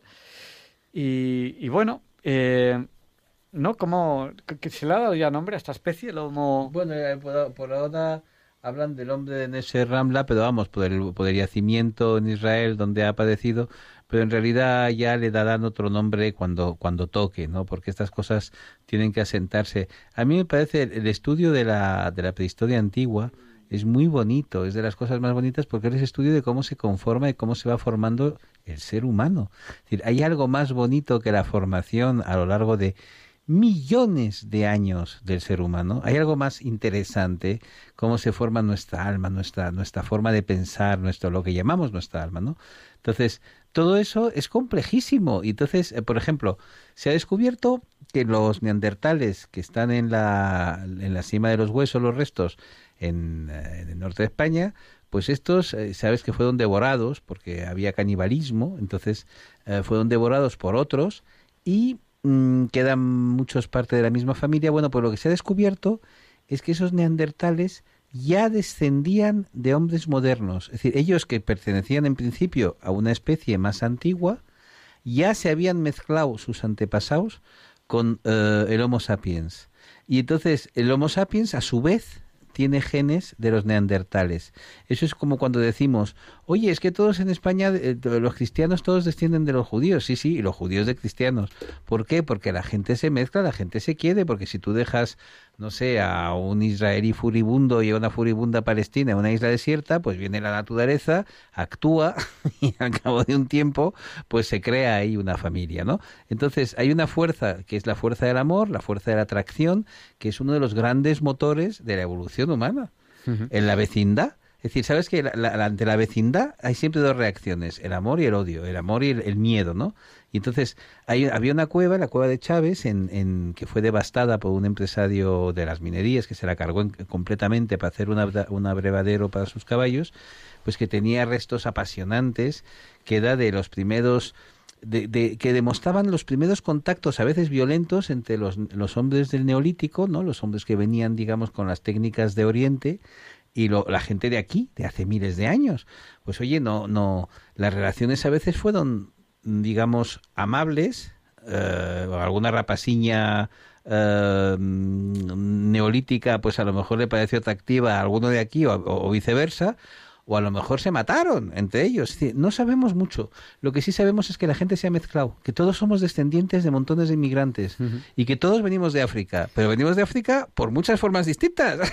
Y, y bueno, eh, yo- ya les voy a comentar otra, otra noticia también de ciencia, tecnología, arte y actualidad. Estamos hablando de, de cosas de, de- historia prácticamente. Pero bueno, eh, otra investigación en la Universidad de, Oxford. Saben que aquí en Diálogos con la Ciencia, sobre todo desde, desde hace poco, hemos hablado mucho de... Vamos, yo personalmente estoy bastante involucrado en el respeto a, a los tiburones, porque son, en general son animales que en general están en peligro de extinción y la práctica totalidad de tiburones son absolutamente inofensivos. Yo he tenido el placer, que es un placer, de nadar con ellos, eh, de acariciarlos, que no se deben acariciar para no agobiarlos, pero, pero pues ellos eh, se acercan sin problemas, sin miedo. La mayoría de especies de tiburones son absolutamente indefensas, por mucho que tengan muy mala fama por la película Tiburón. Y luego hay algunas especies, como el tiburón blanco, el tiburón tigre, que sobre todo si se hace algo inadecuado, pues pueden, eh, pueden atacar. Y puede ser la última cosa que hagas en tu vida. Y Puede el última momento en que te llamas bocata, ¿no? Claro, entonces eh, hay, eh, bueno, pues, eh, pues forenses actuales han descubierto una muerte en, de, de la- no, el neolítico. El neolítico es, es, es la prehistoria, ¿no? El neolítico sí es, la- es- es cuando se- el hombre, eh, cuando empieza la agricultura. Claro. Eh, pues ahí se ha descubierto, investigando un cadáver que estaba mutilado, unos huesos que estaban mutilados, que estaban con un montón de heridas, que dice, bueno, esto no parece que pueda ser de ni siquiera de una batalla entre personas y tal. Dice, algún tipo de animal atacó a, a- a este hombre. Bueno, pues se han mezclado técnicas arqueológicas y forenses y se ha reconstruido, pues, lo que parece ser que es el primer ataque de tiburón que, del que tenemos. Oye, ahora. qué interesante. Sí. Interesante. Tú sabes que yo publiqué en el Pero, pero- ABC... pero- pero te voy a contar más, no, pero- pero- espera, que te cuente un poco, ¿no? Eh, esta eh, es en lo que actualmente es, es Japón Sí. y esto ocurrió eh, pues hacia el 1300 o, o 1000 antes de Cristo, hace unos 3000 años. Eh, las conclusiones de esta investigación están publicadas en el Journal of Archaeological Journal of Archaeological Science Reports, que Qué es bien pronuncias. el periódico de los informes de arqueología, de arqueología científica, ¿no? Y bueno, pues este, este hombre parece ser que se ha, se ha llegado a la conclusión de que era un pescador, que no estaba solo, y eh, posiblemente, no se sabe si con el cebo o algo así, atrajeron o bien a un tiburón blanco o bien a un tiburón tigre. Entonces, los- las personas, los hombres, no somos, no estamos en la dieta ni del tiburón blanco ni del tiburón tigre. Pero, pero claro, pues le pones un cebo y no sé qué, pues le confundes. Sí. Entonces, el tiburón no se comió al hombre este, pero sí que, confundido por el cebo, pues le, le atacó, eh, tiene heri- bueno, eh, se- 790 heridas profundas, perdió una mano, perdió una pierna, perdió un brazo, eh, posible, posiblemente, según el estudio, confundido por el, por el sebo que estaban poniendo a, a lo- a los peces, y este hombre murió. No estaba solo, porque alguien eh, eh, muy pronto cogió sus restos y los enterraron juntos, pero desordenados, ¿no? Por ejemplo, la pierna estaba en la cabeza y todo esto. Pues ha, ha- ha habido muchas investigaciones hasta que se ha llegado a esta conclusión. Claro, el pobre pescador de mil años antes de Cristo, pues a lo mejor no tenía en ese momento preparación suficiente para, para pensar qué hacer en caso de que aparezca un tiburón eh, y, sobre todo, pues bueno, pues él lo que estaba pues era pescando otras cosas, ¿no? Bueno, que lo que es extraordinario es que se conserve ese ca- cadáver. Hay muchísimos japoneses, más bien japonesas, que han sido comidos por los tiburones, porque eh, hay una práctica que es la de las eh, señoritas que iban a mm, bucear, a bucear, a recoger algún tipo de marisco, pueden ser desde las perlas de las ostras hasta cualquier otro tipo de, de alimento de riqueza submarina. Y estas pues claro pues tenían a veces encuentros desagradables no es decir tú el ser humano no tiene agallas. Entonces por muy entrenado que esté cuánto puede aguantar debajo del agua pues dos tres minutos como mucho no y claro si te encuentras con un bicho desagradable pues de entrada lo más probable es que te ahogues antes de que te coma y lo que más te mata en el mar, cosa que saben por desgracia muchos de nuestros queridos oyentes gallegos y tal, pues es el frío, ¿no? Es decir, afortunadamente la gente que se cae al mar en el Atlántico Norte, mm, los pobrecitos estos que iban en los en los convoys que, que eran hundidos por los submarinos alemanes, pues estos se morían de frío antes de que se los comieran los, los peces, lo cual, pues mira, chico, puestos a elegir francamente. Te- te- mira, el último barco que se. eh, eh, un, un barco de unos galleguiños que se volcó en, en el Atlántico Norte, los encontraron colgados de sus de, de la embarcación que se había volcado, no, no hubo forma para ellos de volverla a poner, estaban todos muertos de frío. Claro. Y bueno, eh, simplemente pues recordar a nuestros oyentes que eh, en la actualidad miles de personas todos los días nadan con tiburones y no pasa y no nada. pasa nada. Eh, lo que ocurre que, bueno, si uno no es prudente, si, un si sobre todo si se usan cebos que confunden los sentidos de los tiburones, el tiburón confunde a la persona con una foca que sí que está, la foca sí que está dentro de su cadena alimenticia, o ¿Por qué me midas? o si, si invade eh, un territorio del tiburón y el tiburón se siente invadido, se siente agredido, pues entonces pueden, pueden atacar. Los tiburones de todas formas suelen dar señales antes de atacar, suelen empujar, suelen dar golpes. Entonces, ahí es cuando ya uno tiene que tomar sus medidas, alejarse y tal. Aún y así, pues de vez en cuando, de vez en cuando, pues es cierto que... Hay sitios en los que no hay que ir a nadar, por ejemplo. eh, si sabes que los tiburones blancos se alimentan de focas, ir a nadar al lado de una isla donde hay 300.000 focas no es una buena idea, ¿no? Claro. hay que evitar. Pero bueno, aún así, en Diálogos con la Ciencia, eh, pues apoyamos eh, el que se defiendan a, los tiburones y les rogamos que miren las etiquetas de la comida eh, antes de, de- de comprarla y si es cazón o tiburón, pues nosotros apoyamos, siendo especies que están, muchas, muchas especies de tiburón están muy amenazadas, pues nosotros apoyamos que no se coma tiburón y que no se coma cazón. Y desde luego, si les ofrecen una sopa de aleta de tiburón, pues es que es una auténtica barbaridad. porque hoy en día lo que se está haciendo, y es auténticamente increíble que hagan esto, se están capturando a muchos tiburones, se les cortan las aletas y se les tiran al mar, y los tiburones evidentemente se hunden porque no pueden nadar y acaban muriéndose eh, mutilados, lo cual es una auténtica aberración. O sea, una cosa es pescar de una forma controlada, de una forma tal, y otra cosa es mutilar animales y dejarlos morir, que eso es una auténtica barbaridad. Tú cómo el hombre es hombre, el animal es animal, pero a veces tenemos comportamientos que es que Sí. mm, son auténticamente aberrantes. Como de la canción, era la canción de aquel de Yo quisiera ser civilizado como los animales. Pero fíjate tú que hablamos de los derechos de los animales, de, de- de no ser inútilmente crueles, ¿no? Con la comida. Bueno, yo no, yo, hablamos de las yo no hablo de derechos de los animales. Sí. Yo no hablo de derechos de los animales, yo uso, yo hablo más bien de eh, tratamiento lógico al animal. Eh, los derechos entiendo yo que son para las personas. O sea, lo que es, lo que es una aberración es que ahora mismo, creo que es en Alemania, se acaba de aprobar una ley eh, conforme no se pueden matar pollitos por el sufrimiento que se le produce al pollito. Pero sí, o, sea, o- o un huevo, un huevo cuando empieza a desarrollar el pollito no se puede matar el huevo porque por el sufrimiento del pollito. Pero sí se puede abortar, lo cual evidentemente no tiene lógica ninguna. Pero yo creo que en el siglo XXI, en ese tipo de temas, somos el siglo con menos lógica en toda la historia de la humanidad. Muy O sea, ahora mismo queremos que los médicos, hoy, ahora mismo en España, queremos que los médicos sin objeción de conciencia se conviertan en asesinos eh, y, que, co- y que tengan obligatoriamente que matar a algunos pacientes. Y que escuchara que un Lo- paciente le diga, oiga doctor, quiero que me maten. Y eso no tiene lógica ninguna. O sea, estamos en el siglo XXI, posiblemente es el siglo con menos lógica. eh, y bueno, ¿qué ocurre? Pues que al final aca- acaba siendo mm, un siglo con absolutas contradicciones.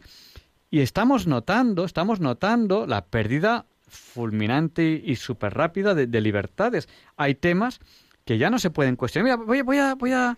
¿Saben ustedes, les suena lo malo que es el presidente de Hungría porque ha hecho una ley oh, homófoba y tal? Y entonces él se ha bajado del avión yendo a Europa con, el, con la cabeza bien alta y se lo ha dicho bien claro a los, a los líderes europeos. ¿Se la han leído ustedes?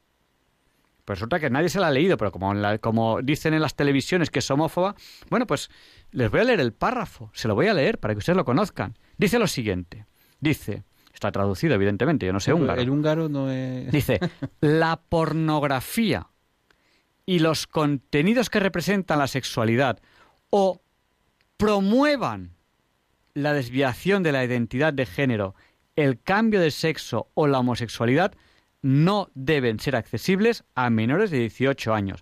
Pues mire usted, yo creo, creo que promover la homosexualidad no es bueno. Evidentemente, todos tenemos los mismos derechos, todos. No hay que atacar ni matar a nadie, pero yo creo que promover la homosexualidad entre los menores no es buena. Claro, habría, habría que saber qué es promover. Y digo yo que tendré libertad para pensar eso. ¿O no tengo libertad para pensar eso? Pues eso es lo que piensan los señores estos, estos de Hungría. Y, y- y- y nos echamos como, como, como caníbales encima de ellos porque los medios de comunicación o los medios de desinformación nos están animando a echarnos como caníbales encima de ellos. Algunos, es que hay otros medios que no. No. Es, decir, es que lo que es muy curioso es que aquí es donde la gente se retrata. Es decir, lo estábamos comentando antes. El gran problema del siglo XXI es la cobardía. Es decir, en una sociedad occidental en la que no tienes que temer que te maten por dar tu opinión, porque hay países pues que están sometidos a la Sharia o que están sometidos al comunismo y tal, y países en los que no puedes opinar, no puedes decir lo que piensas, porque directamente te matan. Es decir, no es que te vayan se vayan a meter contigo en el artículo de un periódico. No, no, es que te matan. Bien, entonces en esos países yo puedo entender que la gente no diga lo que piensa. Yo lo que no puedo entender Es es, que en Europa- en Europa hay gente que no dice lo que piensa. Siglo XXI, es o sea, inconcebible. lo callados que están, tomen nota, lo callados que están todas las asociaciones de psicólogos, todos los colegios de psicólogos frente a la eutanasia, que lo que tiene que hacer un médico cuando alguien dice quiero suicidarme, lo que, lo que de toda la vida ha hecho la medicina, de toda la vida ha hecho la psicología, es coger y psicológicamente tratar a ese señor para que deje de querer suicidarse. Efectivamente, la conservación de ¿Qué la vida. callados están todos los colegios de psicólogos? De Es que, nadie va de- es que nadie va a decir nada. Ese ha sido su trabajo de toda la vida. Coger a los señores que quieren suicidarse y hacer lo que sea necesario para que ese señor esté contento con su vida. Uno intente por lo menos matarse. Tenemos que terminar, Luis. Vaya por Dios. Justo cuando iba a empezar ahora el discurso número 7, el discurso número 7, llevo, fíjate tú, 11 años y sin poderlo soltar. Siempre llegamos al final del programa y no suelto el discurso número 7. Muchas gracias por haber compartido con nosotros este tiempo. Les esperamos la semana que viene. No nos olviden en sus oraciones. Muchas gracias por aquellas personas que rezaron por mí cuando se lo pedí en febrero, porque están saliendo las cosas bastante bien. Y bueno, de todas maneras, sigan sin olvidarnos en sus oraciones. Les dejamos con el Catecismo de la Iglesia Católica con Monseñor José Ignacio Munilla y le pediremos a San Juan Pablo II que interceda por nosotros para que se nos libre del mal. Hasta la semana que viene. Gracias.